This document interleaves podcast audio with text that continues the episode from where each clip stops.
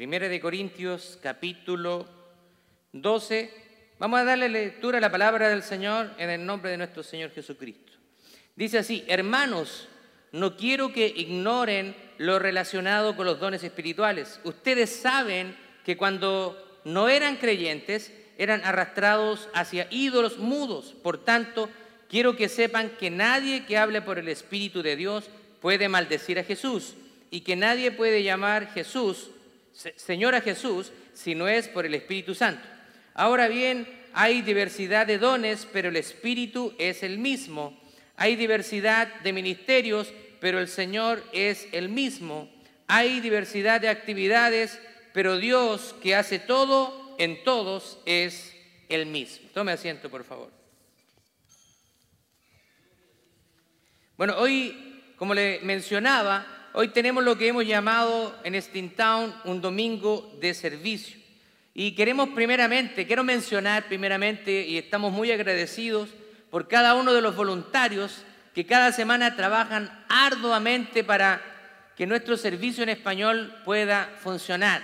Quizás los que están sentados no observan todo el movimiento que ocurre a su alrededor, pero hay personas que están eh, siendo voluntarios y trabajando para que nuestro servicio pueda funcionar.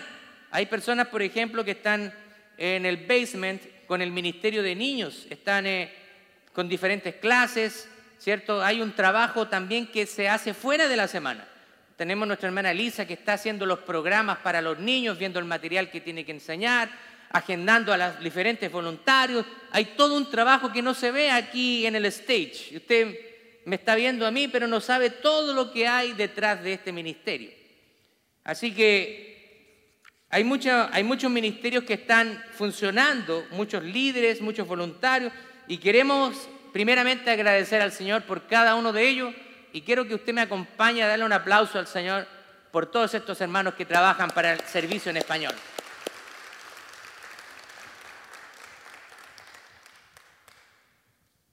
Bueno, es un domingo de servicio y a través de esto queremos animar a los hermanos a que puedan unirse a un equipo de servicio.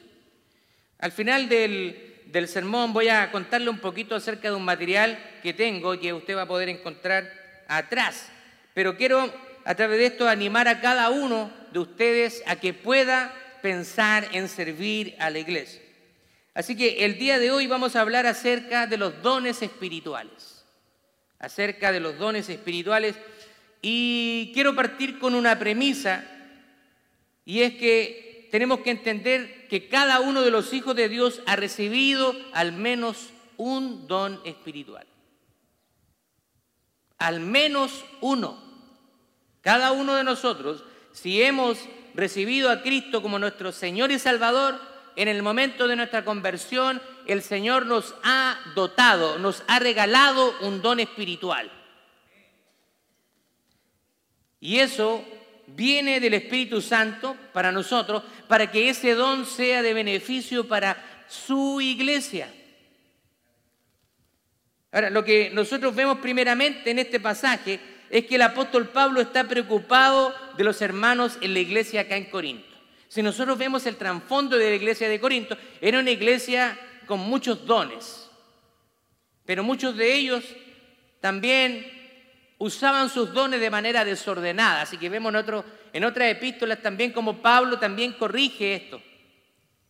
Así que los dones son dados para la edificación de la iglesia. Y Pablo está hablándole acá a los hermanos en Corinto y le dice, no quiero que ustedes sean ignorantes, no quiero que desconozcan acerca de esto tan importante porque es algo primordial para la iglesia. No quiero que ustedes desconozcan que al menos ustedes han recibido un don espiritual.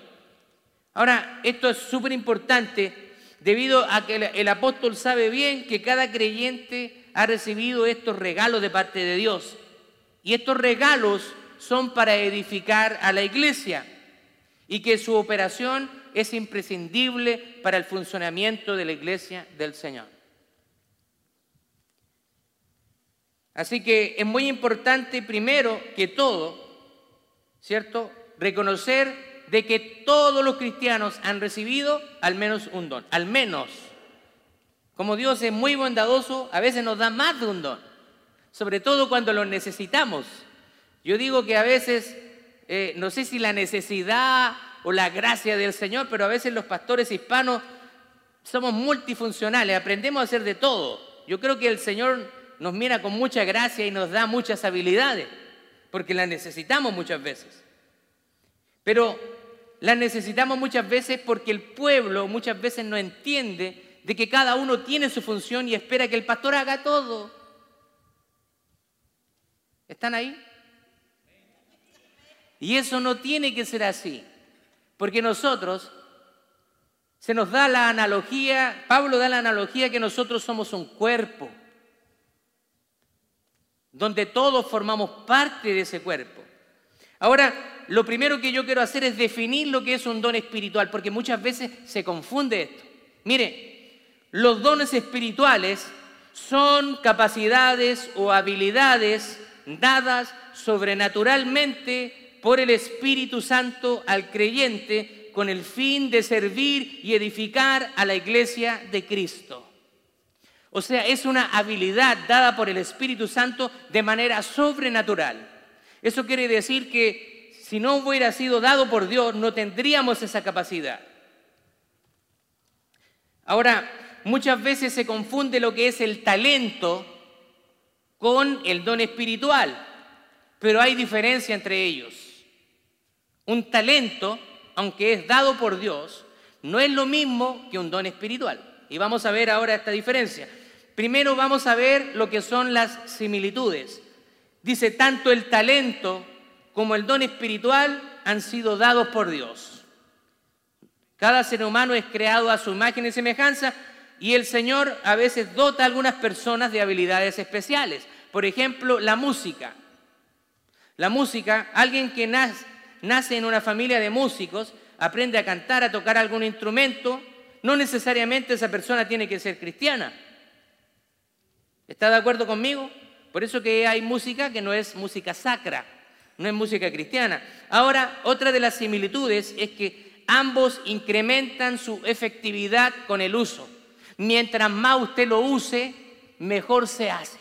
Y va perfeccionando ese don. A mí no me gustaría que usted me escuchara predicar hace unos 15 años atrás, siendo bien sincero. ¿Por qué? Porque yo me he dado cuenta que el Señor ha ido desarrollando ese, don. Y cada vez que lo hacemos, lo hacemos mejor. Pero cuando partimos a veces no lo hacemos tan bien. Pero eso es, es, algo natural, eso es algo que se espera. Es como cuando alguien comienza a tocar la guitarra. Se va a equivocar, va a meter una nota mala, pero a medida que va practicando, se va volviendo más prodigio, más hábil en tocar ese instrumento. Bien, ahora vamos a ver otra de las similitudes. Dice, ambos deben ser usados en beneficio de otros, no para propósitos egoístas. Vamos a ver las diferencias ahora. El talento natural les, le es dado a una persona independiente y sin importar su creencia en Dios o en Cristo. O sea, podemos ver que hay músicos excepcionales, pero que no reconocen a Cristo. Aún así, ese talento le fue dado por Dios. Lo otro es que el don espiritual es dado solo a los creyentes que han nacido de nuevo. Así que los dones espirituales son esa habilidad sobrenatural del Espíritu dado a las personas, sus hijos, solamente. Así que una persona que no tiene a Cristo no puede tener dones espirituales. Sí puede tener talentos. ¿Entiende ahora la diferencia? Muchas veces nosotros decimos, mira, qué bonito don tiene esa persona y clasificamos el don como si fuera algo sobrenatural dado por el Espíritu Santo, ¿cierto? Para edificar a la iglesia, pero a veces, como le digo, son talentos. Ahora, cuando un talento natural y la persona se convierte a Cristo, ese talento ahora puede ser un don si es utilizado en beneficio de la iglesia del Señor. Ahora, pero a quién se le da y cuándo se le dan es algo diferente. Mire lo que dice acá. A una persona le es dado un talento natural como resultado de una combinación genética o hereditaria. ¿A qué me refiero con esto? Por ejemplo, algunas personas tienen una habilidad natural para la música, para el arte o las matemáticas, y también es dado por su ambiente. Crecer en una familia musical ayudará a la persona a desarrollar un talento para la música. Es natural, se empieza a criar en ese ambiente y si ven al papá que canta, a la mamá que toca guitarra, los niños, ¿cierto?, son motivados hacia eso. Así que el ambiente también influye. Ahora, crecer en una familia musical, como les decía, va a ayudar a esa persona a desarrollar un talento. O simplemente también porque Dios deseó dotar a ciertos individuos con talento. Y vamos a ver un ejemplo acá en Éxodo capítulo 31, verso 1 al 5. Miren lo que dice acá. Luego el Señor le dijo a Moisés, mira, he escogido específicamente a Besalel, el hijo de Uri y nieto de Ur, de la tribu de Judá. Lo he llenado del Espíritu de Dios y le he dado gran sabiduría capacidad y destreza en toda clase de artes manuales y oficios. Es un maestro artesano, experto en trabajar el oro, la plata y el bronce. Es hábil en grabar e incrustar piedras preciosas y en tallar madera. Es un maestro en todo trabajo artístico. Así que nosotros vemos acá que hay una habilidad que fue dada por Dios. Acá el texto nos dice, he escogido a Besaleel y lo he llenado y le he dado sabiduría. Así que aquí vemos, ¿cierto?, que nos confirma de que el Señor entrega tanto los dones espirituales como los talentos naturales. Ahora, este pasaje de Primera de Corintios 12, de manera general nosotros la podemos dividir en dos partes. Primero, del versículo 1 al 11, podemos eh, hablar de qué es dado, cuáles son los dones que son dados, qué nos es dado. Y del versículo 12 al 27 podemos ver el por qué son dados esos dones. Así que la, primera parte del capítulo nos habla de los diferentes tipos de dones y después en la segunda parte nos habla para qué son dados esos dones. Así que bueno, vamos al texto, dice el verso 4. Ahora bien, hay diversidad de dones, pero el Espíritu Santo es el mismo. Así que acá el apóstol nos está hablando de que hay una diversidad que existe en cuanto a la naturaleza y al uso de los dones. Y esto quiero que quede bien claro. No debemos nosotros esperar que cada uno de nosotros seamos buenos en las mismas cosas. Eso no es así. Hay una diferencia entre unidad y uniformidad. A pesar de la diversidad, nosotros podemos experimentar unidad. Hay diversos dones, pero en Cristo nos unimos para edificar a la iglesia. Ahora nosotros tenemos otros pasajes que nos hablan acerca de los dones espirituales. Tenemos, por ejemplo, Efesios 4:11, que nos dice, y él mismo constituyó a algunos apóstoles, profetas, evangelistas, pastores y maestros. Ahora, yo quiero hacer un alcance aquí, porque esto es importante quiero mencionar. Hay dos corrientes con respecto a los dones espirituales. Está por una parte el cesacionismo y el continuismo. El cesacionismo, ¿cierto? Eh, apunta un poco a que hay ciertos dones que ya no están en operación en la iglesia. Así de sencillo. Hay ciertos dones que no están en operación. Por otra parte está el continuismo, pero el continuismo también se divide en algunas áreas. Están los continuistas moderados. En, ese, en esa clasificación yo me pongo. Soy continuista, creo que los dones espirituales están en operación, pero no de la misma manera en que estaban en uso en la iglesia primitiva. Muchas personas hoy en día tratan de enseñar al pueblo que los dones espirituales pueden ser manipulados por las personas. Hay personas que reclaman tener el don de sanidad. Yo tengo el don de sanidad. Perfecto, venga conmigo. Vamos a ir a un hospital donde hay enfermos de cáncer. Y usted va a utilizar su don y va a pedirle al Señor que sane a todos los enfermos de cáncer. ¿Usted cree que eso va a suceder? ¿Por qué no? Si la persona reclama tener el don de sanidad, ¿por qué no sucede?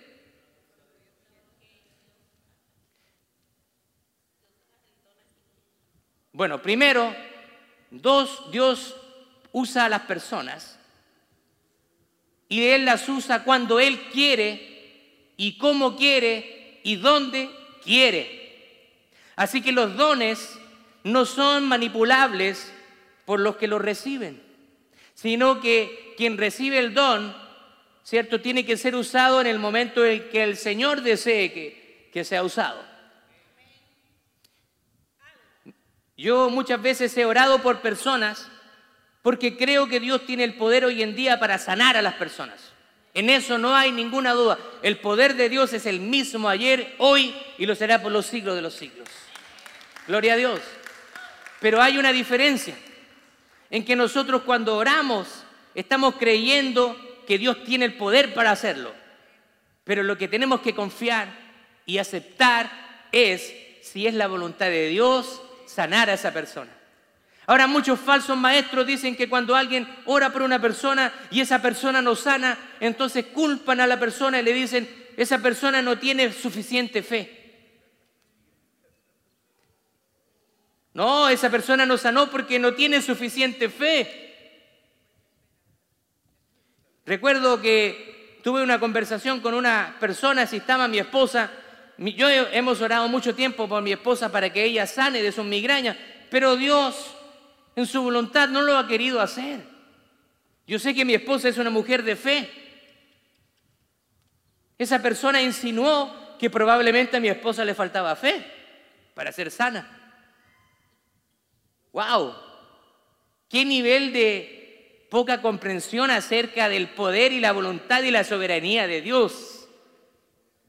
A todos nos gustaría ser sanos de alguna enfermedad, pero no está en nuestras manos el decidir nuestro destino, nuestro futuro. Así que tenemos que tener cuidado con eso. También muchas veces vemos campaña de milagros y sanidad, como si el poder de Dios fuera algo que se puede ofrecer a diestra y a siniestra. Campaña de milagros y sanidad en esta noche, ven. Y alguien que va y escucha ese título dice, yo estoy enfermo de cáncer, voy a ir acá para que me sanen. Y esa persona va con una expectativa errónea, porque llega ahí, oran por ella y le dicen, eres sana en el nombre de Jesús. Y esa persona vuelve a su casa y a la semana se hace exámenes y sigue con cáncer. ¿Qué sucedió ahí? ¿El poder de Dios no obró? ¿Hubieron personas que tomaron una autoridad que no le corresponde?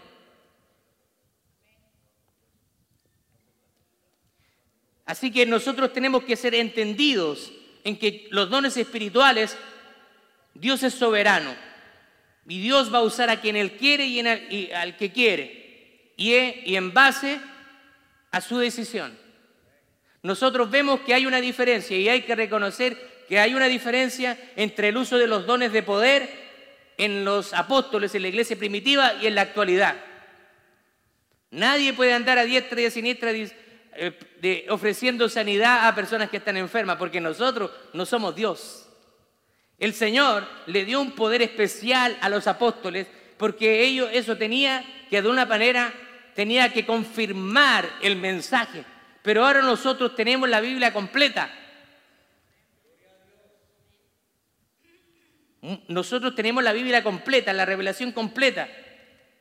Así que Dios opera de una manera diferente. Ahora, ¿quiere decir que nosotros vamos a dejar de orar por los enfermos? No estoy diciendo eso, así que no quiero que me, lleve a un extremo, no quiero que ponga palabras en mi boca que no estoy diciendo.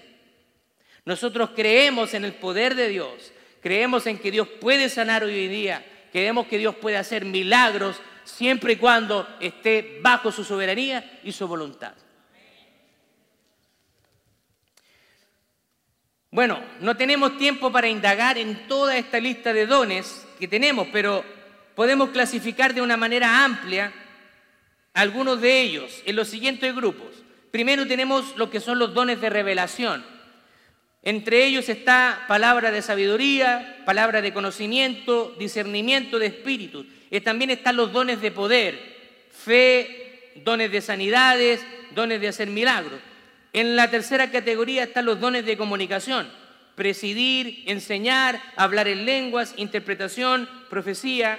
Y la cuarta clasificación están los dones de servicio, repartir, don de misericordia y de ayuda. Los dones espirituales son dados a todos los creyentes por el Espíritu Santo, al momento de poner su fe en Cristo, como yo les dije.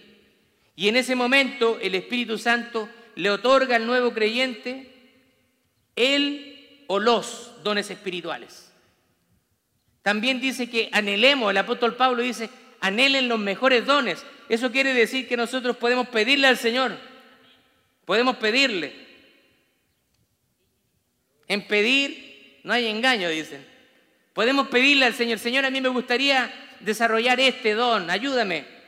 Si está en la voluntad de Dios, usted puede recibirlo. El apóstol Pablo dice, procuren los, mejores dones. Esto quiere decir que cada creyente tiene al menos un don, pero puede tener varios. Mire lo que dice el versículo 7. Pero la manifestación del Espíritu le es dada a cada uno. ¿Para qué? Para provecho. Así que aquí hay un principio importante. Primero, que cada uno de nosotros ha recibido al menos un don. Ahora, pensaba en esto, yo digo, qué maravilloso es Dios que en su bondad equipa a cada uno de sus, sus hijos con un regalo que viene de parte de Él. Ahora algunas personas quizá llevan tiempo asistiendo a la iglesia y pueden ahora estar preguntándose, pastor, pero usted dice que todos hemos recibido dones. Yo no sé realmente qué don yo tengo. Y eso es una pregunta genuina. No hay nada de malo en desconocer cuál es su don. Así que no, no se preocupe de decir, pastor, yo no sé qué don tengo. Nadie lo va a juzgar, nadie lo va a retar, lo va a castigar. No. Por el contrario, cuando usted viene y nos dice, pastor, yo no sé qué don tengo, usted nos está dando una oportunidad de ayudarle a descubrir cuál es su don espiritual. Ahora, otro principio dice que es para provecho. Así que un principio bíblico es que tu don es necesario y esencial para el cuerpo de Cristo. ¿Qué significa para provecho? Significa para que sea de beneficio, para el normal funcionamiento del cuerpo. Porque la iglesia se ilustra, ¿cierto?, como un cuerpo, donde Cristo es la cabeza.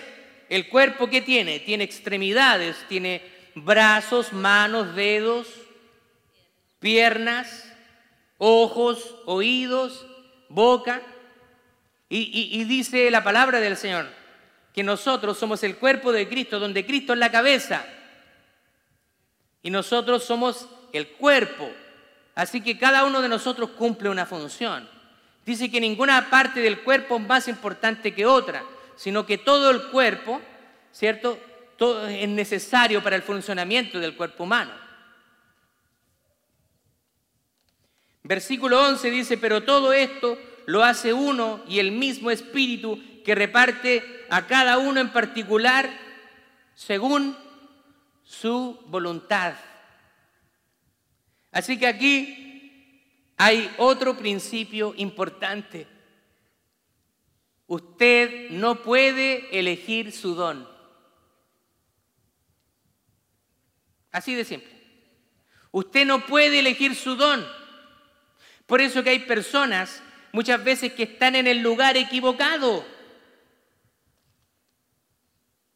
Hay un dicho que dice, hay que tener dedos para el piano, pastelero a sus pasteles. ¿Qué significa eso? Que las personas tienen que estar en el lugar donde pueda sacar el máximo potencial a su don espiritual. No podemos tener, por ejemplo, personas atendiendo, por ejemplo, personas que atienden a otras personas con una cara así. Imagínense atención al cliente en, un supermercado. El cliente va, atención al cliente y llega donde está el cliente y así la persona, que lo que quiere Usted dice, ¿qué? El cliente siempre tiene la razón. Sí, pero aquí no. ¿Qué va a pensar usted acerca de esto? Esta persona no debiera trabajar aquí en este puesto si no sabe tratar con personas, no sabe tratar a la gente. Es increíble, pero usted lo ve a diario. Usted, yo a veces voy a McDonald's o cualquier restaurante y parece que la gente está trabajando, pero trae todos sus problemas al trabajo. ¿Sí? ¿Qué quiere? Usted ni siquiera gracias le dan. Y cuando hay personas que son amables, a uno, uno se siente bien. Recuerdo hace un tiempo atrás, no lo he visto más, pero había un muchacho trabajando allá en McDonald's de Dixon City. Un muchacho tan amable, no sé si usted lo tocó que lo atendiera. Muy buenos días, bienvenido a McDonald's. ¿Cómo podemos servirle? Y yo me equivoqué en la orden. Uy, disculpa, mira, quise pedir esto. No se preocupe, señor. Y uno dice, wow, este muchacho sí que sabe de atención a clientes. Bueno, eso no es tan distinto que la iglesia. En la iglesia, las personas que desarrollan sus dones tienen que estar en el lugar adecuado. Tenemos que estar sirviendo en cuanto al don que hemos recibido.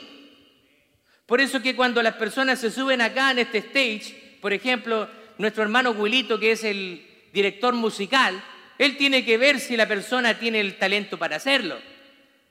Hermano Wilito, yo quiero cantar. Mire, yo no canto muy bien, pero lo hago para el Señor.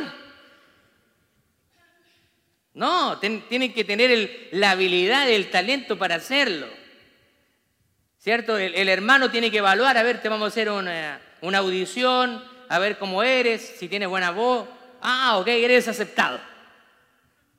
Damos gracias al Señor a todo esto por nuestro hermano Jonathan, que hoy en día estrenó acá en el grupo de alabanza. Tremenda voz que Dios te ha dado, varón. Así que tenemos que nosotros estar sirviendo en el lugar correcto. ¿Quién quiere aquí alguien que esté cantando todo desafinado? ¿Sería eso agradable? Para nada. Tienen que las personas estar sirviendo en el lugar adecuado. Ahora, podemos estar sirviendo en, en lugares equivocados o en el lugar no correcto. Ahora, yo también entiendo que a veces la misma necesidad de las iglesias hace que nosotros los pastores, y yo me incluyo porque también yo he cometido a veces este error, tenemos un ministerio donde necesitamos a alguien y viene el hermano Pepito, venga hermano Pepito, aquí lo necesitamos. Y por suplir una necesidad, a veces nos metemos en el tremendo problema. Porque antes de conocer al hermano Pepito, Simplemente lo, dejamos trabajar y no conocimos que el hermano Pepito era un hombre, pero de un pésimo testimonio. Grosero en el trabajo, lo conocen en toda la ciudad y nosotros le estamos dando participación. ¡Wow! O a veces viene una persona que lleva un par de meses en la iglesia y ya lo queremos montar aquí para que se ponga a predicar. Eso fue lo que hicieron conmigo los malvados. Los hermanos yo sé que tenían una buena intención conmigo. Me mandaron a los leones a predicar. Llevaba seis meses en la iglesia, no, sabía nada de Biblia y me habían mandado a predicar. Pero así lamentablemente funcionan las cosas en la iglesia, en muchas iglesias. Pero aquí no, no queremos que funcione así. Si alguien acá tiene el don de predicación, queremos entrenarlo. Queremos darle las habilidades, queremos enseñarle a cómo estudiar la palabra de Dios, cómo preparar un sermón, qué estructura tiene que tener un sermón. No lo vamos a enviar así, a predicar así por así. Y así también a cada ministerio queremos que las personas, ¿cierto?, puedan tener las habilidades y les vamos a ayudar para desarrollar esas habilidades. Ahora, algunas personas que están sirviendo en el ministerio equivocado, aunque inicialmente puede funcionar, tarde o temprano vienen consecuencias. Ya que la, persona, primero, no encuentra una plena satisfacción y además no es 100% efectiva. Vamos al verso 18, dice, pero Dios ha colocado a cada miembro del cuerpo donde mejor le pareció. Así que aquí hay otro principio. Tu don no es más valioso e importante que el de otros. Dios considera que todos son necesarios e importantes y en su sabiduría Él los reparte como Él quiere. Ahora muchas veces tenemos que ser honestos y nosotros le damos más importancia a algunos dones que a otros, ¿sí o no? Por ejemplo, las personas que están aquí públicamente, los que predicamos, los que tocan, los que dan alguna nota, esas personas a veces nosotros ponemos como que ese don está un poco más alto que el que está sirviendo, que el que está barriendo, que el que está preocupado, ¿cierto?, de que los niños tengan una lección, Ninguno de los ministerios es más importante que otro. Todos somos necesarios para que la iglesia de Cristo pueda funcionar y pueda ser edificada a través de cada uno de nosotros. Versículo 21 dice, ni el ojo puede decirle a la mano, no te necesito, ni tampoco puede la cabeza decir a los pies, no lo necesito. Y sabe qué, yo esto lo comprobé en carne propia.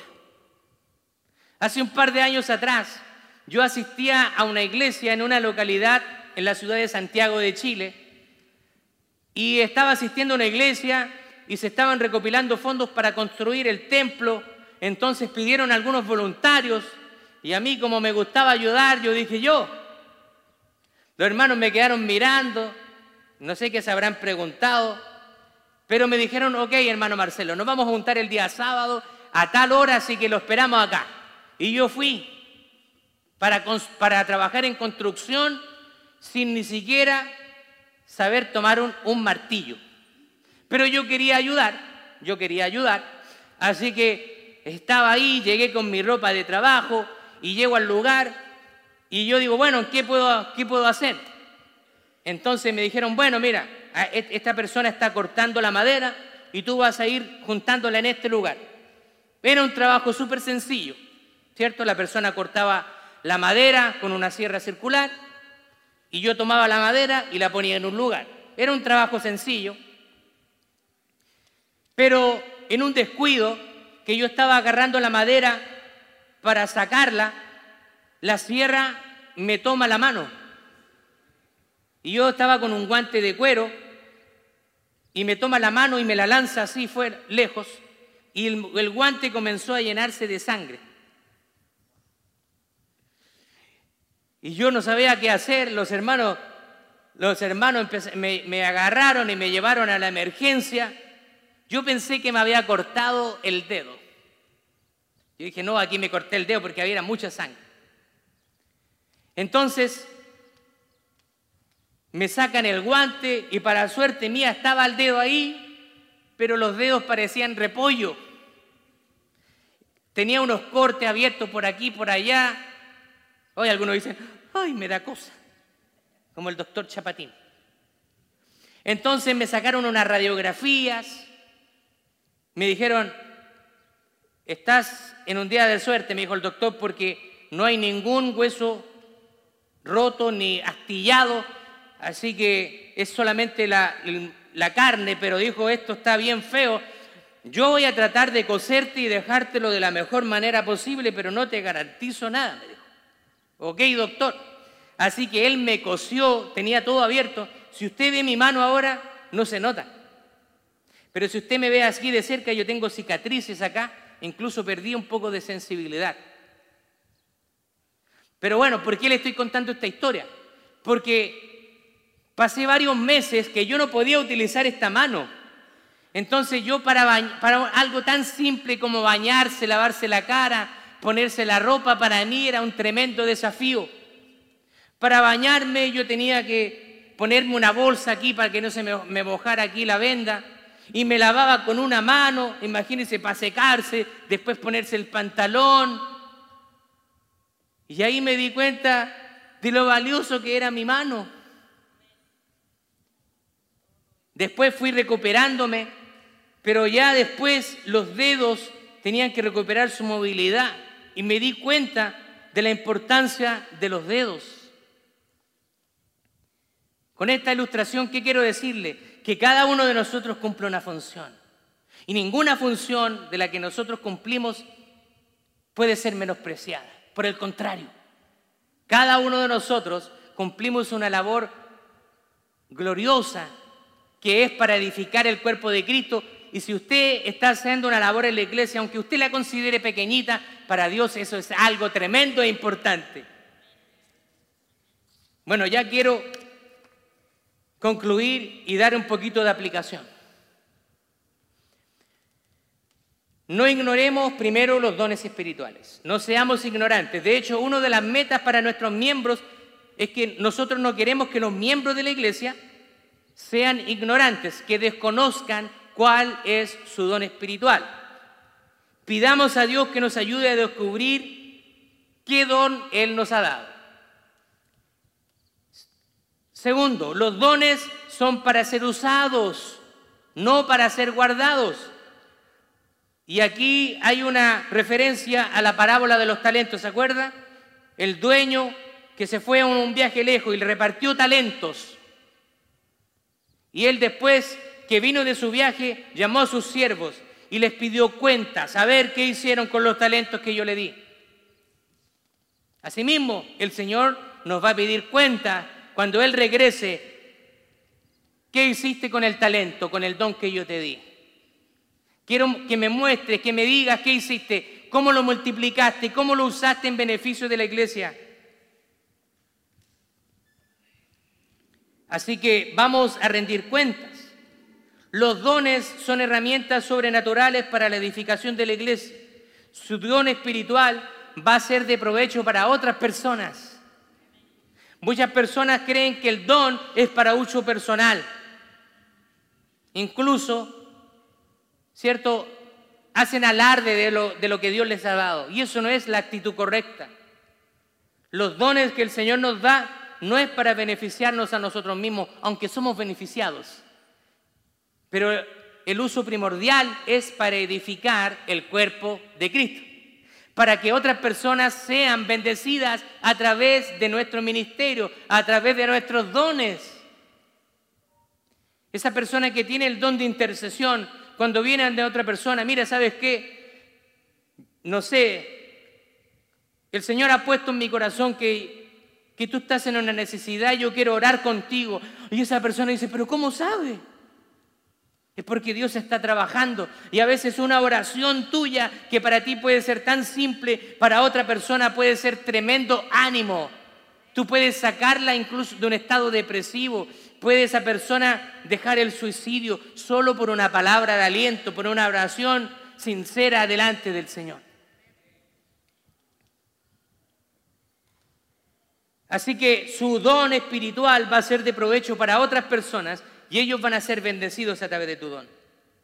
Y por último, un día vamos a ser juzgados por la forma en que administramos nuestros dones espirituales. Entonces yo quiero dejarlo con una pregunta final. ¿Usted qué está esperando para usar su don? ¿Qué está esperando para usar su don? Quizás usted pueda tener una duda genuina y decir, pastor, realmente yo no sé cuál es mi don. Ayúdeme. Quiero, necesito ayuda para descubrir mi don. Bueno, quiero decirle que aquí hay una ayuda primaria, también podemos conversar personalmente, pero aquí quiero que se, si usted tiene dudas acerca de cuál es su don espiritual, por favor tome uno de estos flyers que yo imprimí.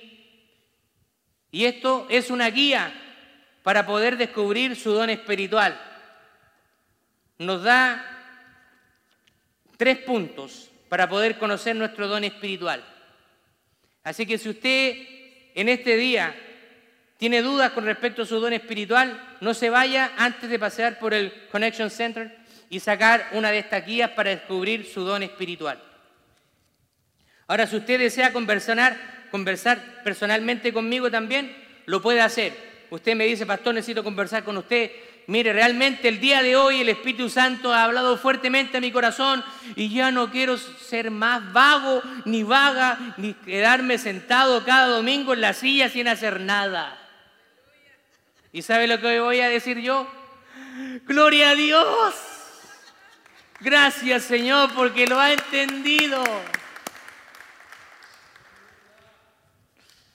Escúchenos Señor. Así que cuando usted venga, yo voy a ser el primero en alegrarme. Decir gracias Señor porque tu hijo y tu hija ha sido despertado de su comodidad y, y tú quieres que use su don espiritual. Tremendo. Bueno, también quiero decirle, no venía preparado, pero atrás usted va a tener esta hoja, va a encontrar esta hoja. Esta hoja se llama formulario de ministerio. Y si usted hoy día ha sido, cierto, tocado y el Espíritu Santo le ha hablado y usted quiere servir a la iglesia, aunque no sepa dónde, no importa. Vaya atrás en el centro de conexiones y llene uno de estos formularios y diga a dónde quiere servir. Y nosotros alegremente y gustosamente nos vamos a comunicar con usted y vamos a decirle dónde puede ayudar a la iglesia. Ahora también hay descripciones de ministerio. Aquí hay diferentes ministerios donde usted pueda, puede ayudar. Ahora quizás hay un ministerio que nosotros como iglesia no hemos considerado y que quizás usted dice, mire, yo creo, pastor, que en la iglesia hace falta esto. Y nosotros podemos decir, pero qué tremenda idea. Y usted podría comenzar un ministerio totalmente nuevo en la iglesia Steamtown Church en español. ¿Le parece? Amén. Bien, póngase de pie, vamos a darle gracias al Señor.